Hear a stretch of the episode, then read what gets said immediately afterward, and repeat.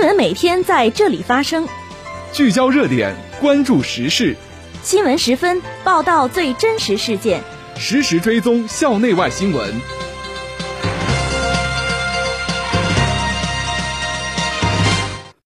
听众朋友，下午好，欢迎收听今天的新闻十分。今天是二零二一年五月二十八号，星期五，农历四月十七。今天夜间到明天白天，聊城地区天气晴。气温二十一度到二十八度。首先，让我们关注历史上的今天。一九零二年五月二十八号，爱迪生发明电池。一九四七年五月二十八号，刘邓指挥豫北战役获胜。这次节目的主要内容有：我校曲峰教授参加联合国教科文组织在线专项会议；山东传媒技术学院来我校交流工作；王毅同英国首席大臣兼外交发展大臣拉布通电话。欧盟批准出口一亿疫苗，支持东京奥运会。下面请听详细内容。首先是校内新闻。近日，应联合国教科文组织的邀请，我校北冰洋研究中心曲峰教授在线参加了由联合国教科文组织召开的首届拓宽可持续科学应用途径专项会议。会议共有来自美国、英国等二十多个国家的四十三位代表参会，其中。我校曲峰教授是唯一来自中国的专家代表。联合国教科文组织拓宽可持续科学应用途径计划于二零一五年开始拟定方案，二零二一年三月成为联合国教科文组织的社会治理项目批准列项。曲峰教授分别于二零一九年和二零二零年作为项目拟定和评审专家参加了会议，经过会议代表投票。本届会议的代表机构全部入选科学技术部可持续科学联盟，获得会员资格。这是北冰洋研究中心代表聊城大学于二零二零年二月加入北极大学联盟之后所获得的第二个国际组织会员资格。近日，山东传媒技术学院党委书记孙倩云一行来校交流工作，党委书记关延平、党委常委、副校长赵明吉、肖海荣与客人进行了座谈交流。赵明吉从办学历史、学科专业建设、师资力量等方面介绍了我校建设发展情况，并就西部计划、龙舟队等特色育人项目以及运河学研究、毛驴研究等特色学科建设进行了重点交流。关延平表示，聊城大学第五次党代会和“十四五”发展规划。确定了建设国内知名、特色鲜明的一流区域高水平应用型大学的发展定位。学校将进一步聚焦立德树人根本任务，为区域经济社会发展提供坚实人才支撑和智力保证。孙倩云介绍了山东传媒技术学院学科发展、特色专业、校企合作的有关情况。座谈会后。孙倩云一行参观了我校太平洋岛国研究中心传媒技术学院。下面是学院快讯。近日，计算机学院于东校区青年之家举办“青春作伴，木兰花开”二零一七级毕业生晚会暨周末文艺广场。此次晚会不仅让毕业生们感受到了来自母校的温暖祝福，也展现出了计算机学子多才多艺的综合素质。弘扬了辽大学子积极向上的精神风貌。近日，为庆祝建党一百周年，加强大学生对党史的认识，物理科学与信息工程学院举办一堂微党课“红色云旅行”活动。本次活动的成功举行，有利于同学们发扬红色精神，传承红色基因，提高自身素养，做到以身作则，奉献在前，带头模范先锋作用。五月二十七号，法学院于聊城民法典主题公园举办普法志愿者下基层启动仪式志愿服务活动。通过此次活动，增强了大学生的社会责任感和法律意识，让大学生了解基层工作，体验基层志愿者的真实生活，更加积极地投入到基层志愿服务中。接下来是国内国际新闻。五月二十七号。国务委员兼外交部长王毅应约同英国首席大臣兼外交发展大臣拉布通电话。王毅表示，去年习近平主席两次同约翰逊首相通电话，为两国关系发展指明了方向。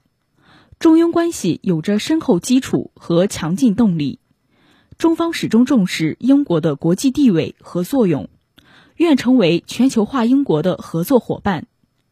王毅并就涉疆、涉港问题阐述了中方原则立场，强调“一国两制”是中国的基本国策，中方将坚定不移、一以贯之的坚持。拉布表示，英中关系基础深厚而牢固，英方高度赞赏中方在抗击疫情中取得重大成果，愿同中方进一步深化在公共卫生、“一带一路”。经贸、气候变化等各领域的协调与合作，双方还就伊朗核协议、朝鲜半岛问题、缅甸局势等交换了意见。五月二十七号，中国国务委员兼外交部长王毅在钓鱼台国宾馆会见新任朝鲜驻华大使李龙南。王毅在会面中，首先代表中国共产党和政府欢迎李龙南来华履新。中方会提供一切便利，大力支持李龙南的工作。王毅表示，面对当前国际地区形势的深刻变化，我们愿同朝鲜同志一道，进一步弘扬我们传统友好，尤其是要落实好两党两国人民达成的重要共识，推动我们关系与时俱进，不断发展，更好造福中朝两国人民，并为地区和平稳定作出积极贡献。李龙南表示。在两国领导人的亲切关怀下，朝中友好关系正处在新的阶段、新的高度，正在进一步得到加强和发展。双方还就朝鲜半岛形势交换了意见，同意就此加强协调合作。五月二十七号，中共中央对外联络部以视频会议方式举行世界马克思主义政党理论研讨会，中共中央总书记、国家主席习近平向研讨会致贺信。老挝人民革命党中央总书记通伦等多国政党领导人通过书面或视频方式致贺。来自四十八个国家和地区的马克思主义政党领导人以及中央和国家机关有关部门及高校负责同志共约二百人参加。中联部部长宋涛表示，中国共产党愿同各国马克思主义政党一道，推动世界社会主义进一步发展。为构建人类命运共同体，实现世界人民对美好生活的向往而努力奋斗。与会各国政党领导人盛赞中国共产党百年来带领中国人民取得的辉煌成就和为世界发展进步做出的重要贡献，希望同中国共产党加强团结协作。五月二十七号，国务委员、公安部部长赵克志与塞尔维亚内务部部长亚历山大·武林。分别代表两国政府通过视频方式签署中塞驾驶证互认换领协议。根据双方签署的驾驶证互认换领协议，中国与塞尔维亚双方承认对方核发的有效驾驶证，一方准许持有对方国家驾驶证的人员在其境内直接驾车或者免试换领驾驶证。对于临时进入对方境内不超过一年的，双方驾驶证实现互认。互认协议将自双方签署并完成国内法律确认手续之日起三个月后生效。中塞驾驶证的互认换领，有利于方便两国公民驾车出行，有利于促进两国警务合作，有利于增进两国传统友谊，对推进两国经贸合作、人文交往、服务共建“一带一路”具有重要意义。五月二十七号，欧盟领导人表示，欧盟支持日本举办东京奥运会。并将为此向日本出口超过一亿剂新冠疫苗。第二十七届欧盟日本峰会将于五月二十七号以线上方式举行。欧洲理事会主席米歇尔、欧盟委员会主席冯德莱恩和日本首相菅义伟与会。米歇尔在会后的记者会上说：“东京奥运会的举办得到国际奥委会的批准。”将采取所有必要的安全措施，确保奥运会的安全。